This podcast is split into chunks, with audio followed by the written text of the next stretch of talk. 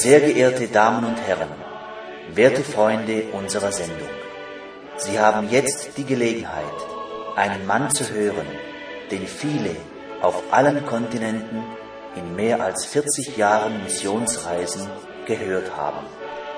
Es ist mein Vorrecht, Ihnen, Herrn Missionar Ewald Frank, anzukündigen. Sehr verehrte Damen und Herren, liebe Brüder und Schwestern in Christo, für mich ist es jedes Mal ein besonderes Vorrecht, mit euch über Gott und Gottes Wort zu sprechen. Wir sind dankbar, dass wir die göttliche Heilsbotschaft noch verkündigen dürfen.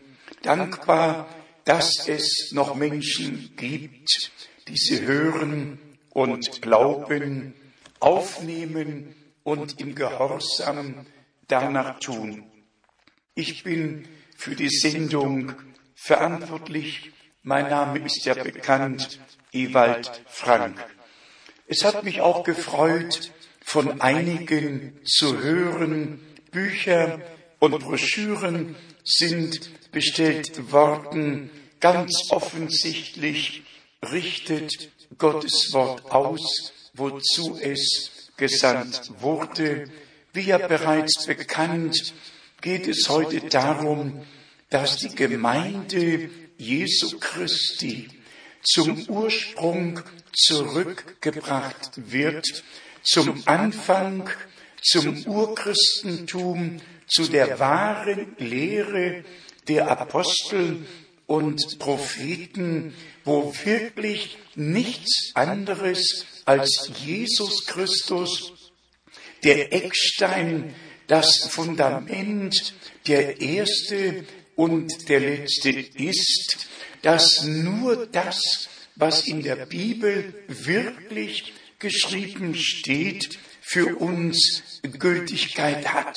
Keine Tradition neben der Bibel, keine Deutung, keine Schriftauslegung, sondern wirklich Gottes heiliges Wort muss zu uns sprechen und nur dann wird offenbar, ob wir glauben, wie die Schrift es sagt.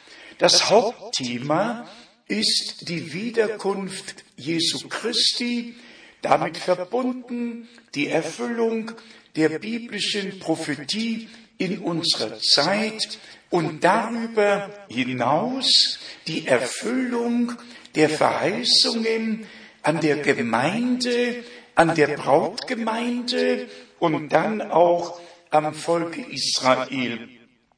Wir haben ja in der Heiligen Schrift eine Gesamtübersicht des Verlaufes der Zeitalter.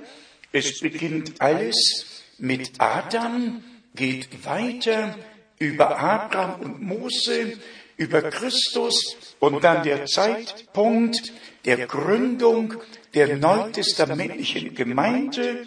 Und jetzt sind wieder 2000 Jahre vergangen und wir dürfen damit rechnen, dass die Wiederkunft Jesu Christi wirklich zu unserer Zeit geschieht. Damit hat niemand Zeit und Stunde oder den Tag festgelegt. Wir haben lediglich das Wort unseres Herrn aus Matthäus 24 ernst genommen, der die Endzeit beschrieben hat und dann den Ausspruch machte, wenn ihr seht, dass das alles geschieht, so erkennet daran, dass die Zeit nahe ist. Genauso finden wir es in Lukas 21, wo der Herr ebenfalls über die Dinge der Endzeit spricht, auch über den Feigenbaum, über Israels Rückkehr nach 2000 Jahren in das Land der Verheißung, wie es schon im Propheten Hosea angekündigt worden ist, von Vers 1 bis 3. wo geschrieben steht, lasst uns zum Herrn zurückkehren. Er hat uns zerrissen, er wird uns auch wieder verbinden und heilen. Und in Vers 2 steht, schon nach zwei Tagen wird er uns genesen lassen und am dritten Tage werden wir leben vor seinem Angesicht. Man muss solche Bibelstellen mit anderen prophetischen Schriften vergleichen und dann einfach begreifen, dass ein Tag bei Gott wie tausend Jahre und tausend Jahre wie ein Tag ist. Und deshalb haben wir die Zuversicht aus dem Worte, dass wir jetzt nahe vor der Wiederkunft Jesu Christi stehen. Es ist nicht nur Endzeit, wir sind am Ende der Endzeit angekommen. Es geht also jetzt darum, dass alle, die bereit sein möchten, bei der Wiederkunft Jesu Christi, dass sie wirklich ihre Erfahrungen, ihre Heilserfahrungen mit Gott gemacht haben. Man kann über Bekehrung sprechen und diskutieren, ohne sie erlebt zu haben. Man kann über Wiedergeburt debattieren, darüber predigen, ohne sie erlebt zu haben. Man kann über die Taufe diskutieren, ohne biblisch getauft worden zu sein. Man kann über Geistestaufe debattieren und sie nicht erlebt haben.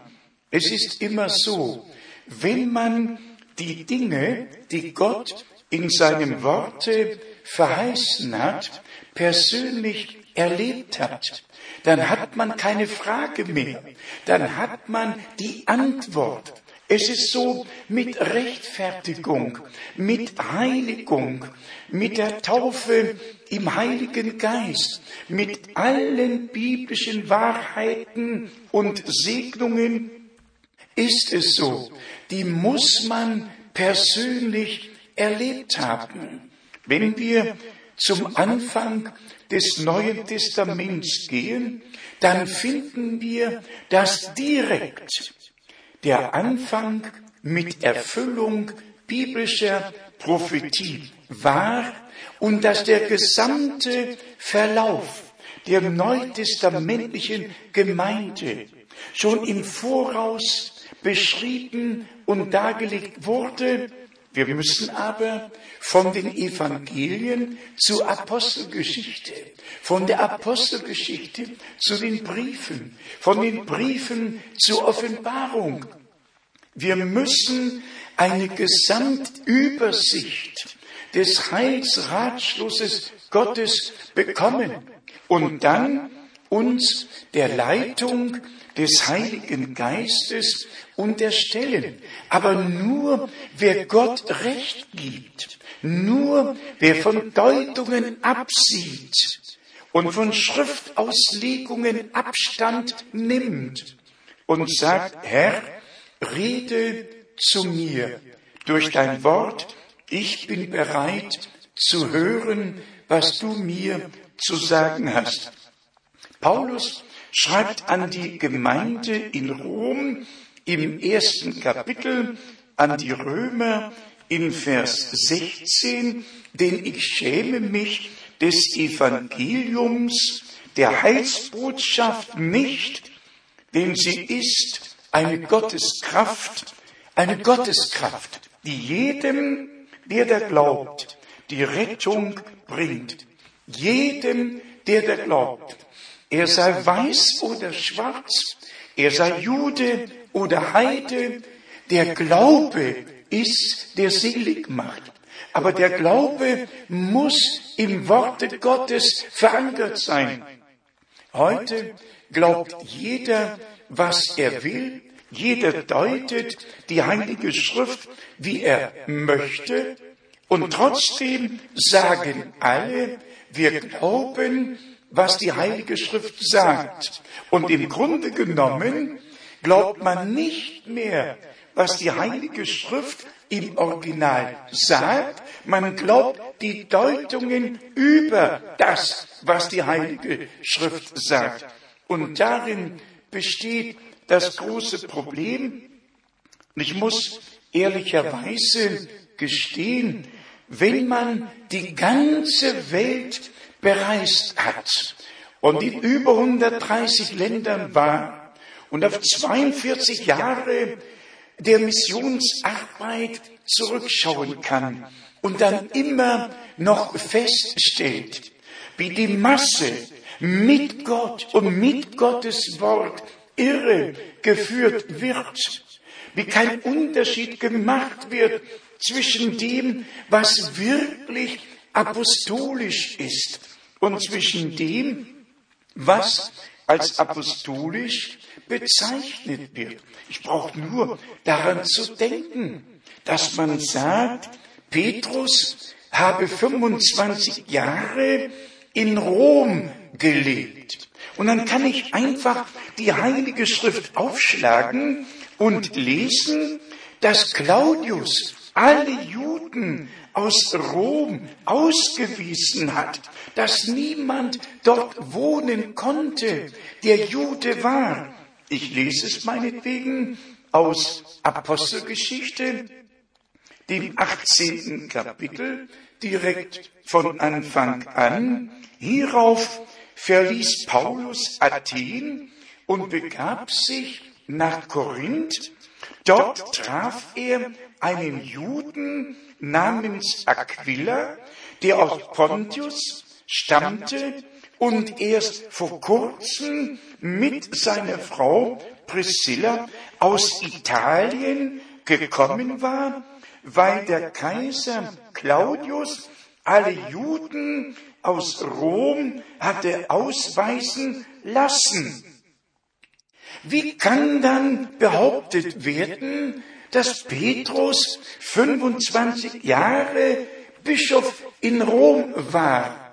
Petrus hat Rom nie betreten, Rom nie gesehen. Und wenn man dann noch liest, zwar in der Apostelgeschichte und dann besonders in den Römerbriefen, in den letzten Kapiteln, wie Paulus seine Reisen beschreibt und wie sie beschrieben werden von Lukas dass er über Rom nach Spanien reisen wird.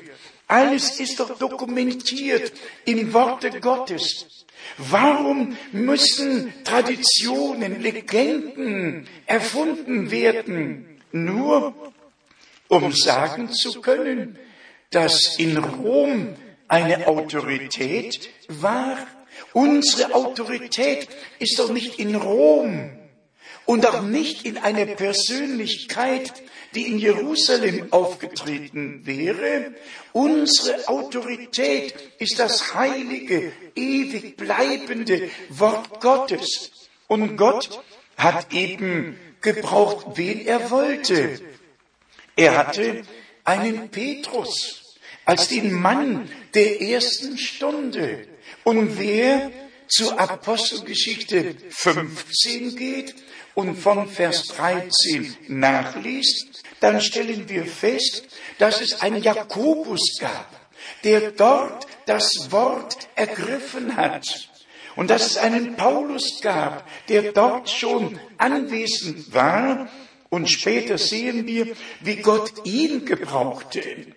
Gott hat verschiedene Dienste in die Gemeinde gesetzt und alle haben harmonisch zusammengewirkt unter der Leitung des Heiligen Geistes.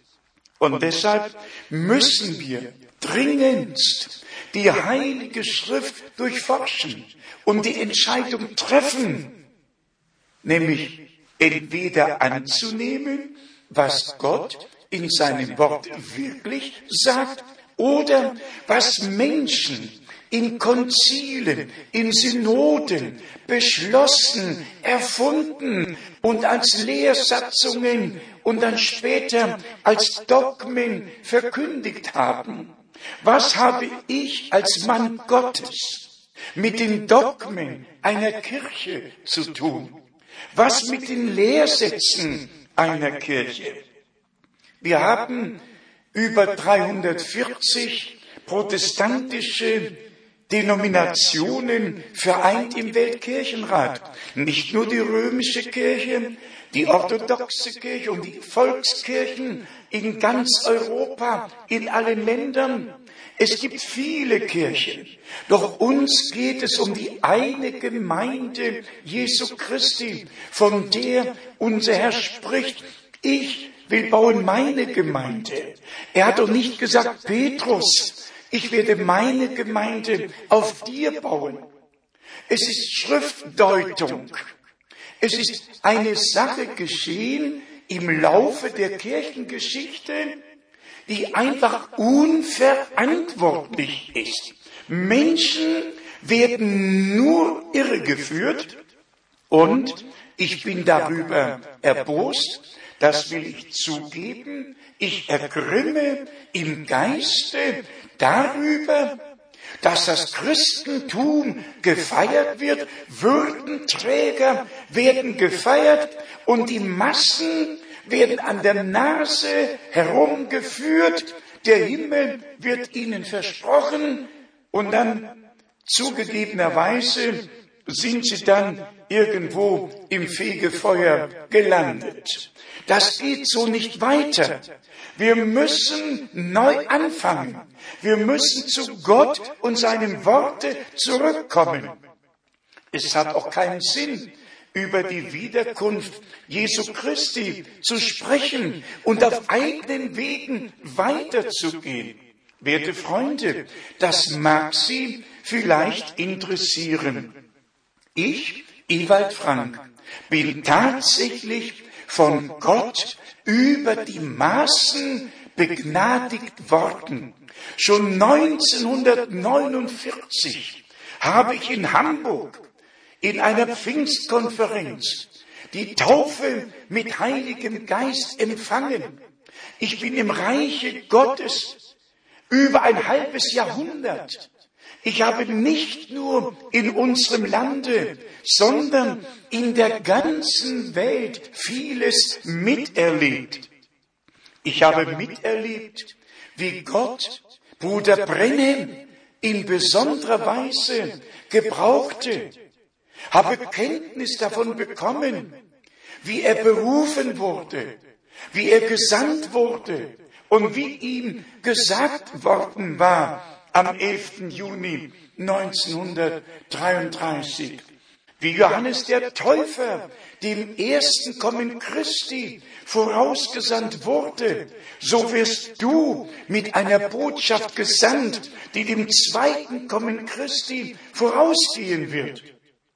Und siehe da, das geben alle zu, auch die Kirchengeschichtsschreiber, die Kenntnis davon haben, dass rund 500 Brüder durch den Dienst Bruder Brennims überhaupt inspiriert und dann ihren Dienst begonnen haben, dass die Heilungserweckung ja ihren Ursprung 1946 genommen hat, nachdem der übernatürliche Besuch bei Bruder Brennim war, ein Engel aus der Gegenwart Gottes und ihm den Auftrag gab, es hat so begonnen, wie Gott es wollte, auf übernatürliche Weise. Nicht ein Mann hatte entschieden, jetzt fange ich etwas an. Nein, Gott hat einen neuen Anfang gemacht. Gott hat sein Volk zurückbringen wollen zum Urchristentum. Zurück zur biblischen Lehre über die Gottheit. Man stelle sich vor, die Christenheit glaubt, dass Gott zu dritt, zu dritt, man überlege noch einmal langsam oder schnell, ganz gleich. Man überlege, Gott soll zu dritt existieren. Und der Vater soll den Sohn ins Dasein gebracht haben, irgendwann im Himmel in Ewigkeit. Der Vater soll den Sohn im Himmel geboren haben. Gezeugt und geboren. War er Mann und Frau zugleich? Es ist einfach absurd. Aber die ganze Welt glaubt es. Und dann sagen die einen, der Vater und der Sohn haben gemeinsam den Heiligen Geist ins Dasein gerufen. Und so kam die sogenannte Trinität in den Bestand. Und man sagt, Gott der Vater, Gott der Sohn, Gott der Heilige Geist. Ja, wo steht das ein einziges Mal in diesem Buch zwischen diesen beiden Deckeln? Brüder und Schwestern, der Zeitpunkt ist gekommen, wo wir Legenden, wo wir Dogmen, wo wir das, was eingefügt und abgeändert wurde, beiseite legen, aus dem Gefängnis herauskommen und tatsächlich an den einen wahren Gott glauben außerdem es keinen anderen gibt. Höre Israel, der Herr, dein Gott ist einer. Und du sollst den Herrn, deinen Gott allein anbeten und keine anderen Götter haben neben ihm. Aber der eine Gott hat sich als Schöpfer, als Erhalter, er ist König, er ist doch alles in allem, er offenbart sich in mannigfaltiger Weise. Zu unserem Heil offenbarte er sich in seinem eingeborenen Sohn. Aber der Heilige Geist hat doch nicht den Vater im Himmel überschattet. Der Heilige Geist hat Maria überschattet. Und deshalb steht geschrieben, nachzulesen, Matthäus 1, Lukas 1, dass von dir geboren werden soll wird Sohn des Höchsten genannt werden. Brüder und Schwestern, werte Freunde, ich bin ungehalten darüber, dass die ganze christliche Welt, die ganze Charismatik, die ganze Pfingstbewegung sich im Irrtum befindet und die Wahrheit als Lüge darstellt und die Lüge als Wahrheit. Brüder und Schwestern, wir müssen in allem zum Worte Gottes zurückgehen. Noch den Gedanken der Rechtfertigung. Wer in Römer 3 von Vers 21 bis 25 liest, wird dort nachlesen können, aus Gnaden gerechtfertigt durch den Glauben. Aber das ist nicht alles sondern dass Jesus Christus in seinem vergossenen Blute als wirksames Sühnemittel hingestellt wurde. Der Glaube hat einen Bezugspunkt. Und dieser Bezugspunkt mündet in Golgatha. Dort, wo Gott in Christus war und die Welt mit sich versöhnte. Nicht nur Römer 5, Vers 1, gerechtfertigt durch den Glauben haben wir Frieden mit Gott. Durch welchen Glauben? Ein Glaube, der in der Luft hängt, der nützt keinem was, der ist Theorie. Wir müssen an den glauben, der für uns gestorben ist, der auferstanden ist zu unserer Rechtfertigung. Denn so steht's geschrieben in Römer 3, Vers 30 dass wir durch den Glauben an ihn gerechtfertigt worden sind. Und in Römer 4, Vers 5 steht geschrieben, dass der Glaube, dieser Glaube, als Gerechtigkeit angerechnet wird. Dann haben wir die Verse in Römer 4, 24 bis 25, dass der Herr nicht nur gestorben, sondern zu unserer Rechtfertigung auferweckt wurde von den Toten.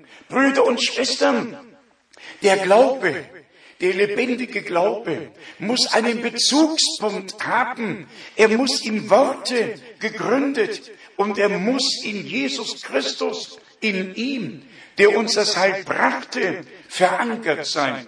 Und dann natürlich Römer 5, Vers 9.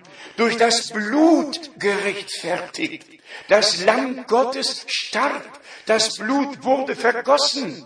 Was nützt es den Menschen, wenn sie die Lehre haben, die Lehre der Rechtfertigung, wenn sie nicht sehen und annehmen, dass sie durch das Blut des Lammes gerechtfertigt worden sind, nicht durch ihren Glauben, der sein mag, was er will, sondern durch den bezogenen Glauben auf Jesus Christus, unseren Herrn.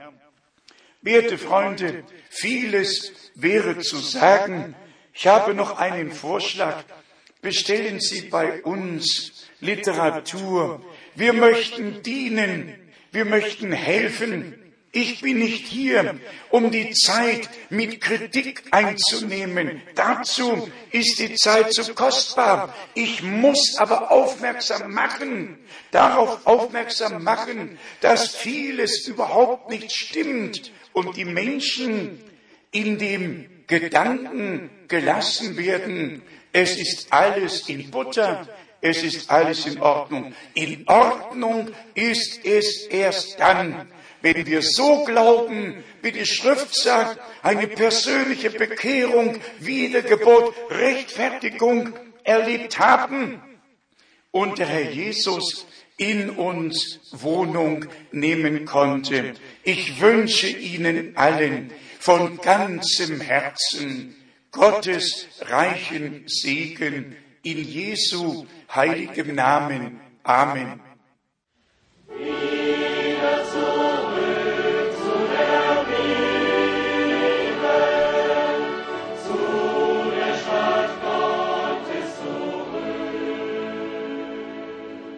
Sehr geehrte Damen und Herren, Sie haben gerade die Sendung gehört. Was sagen Sie dazu? Natürlich ist eine solche auf die Heilige Schrift gegründete Predigt ganz anders, als wir sie gewohnt sind.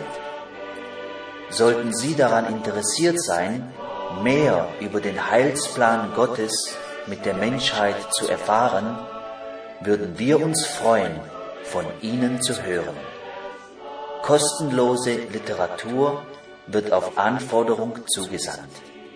Unsere Anschrift ist Missionszentrum Postfach 100 707 in 47707 Krefeld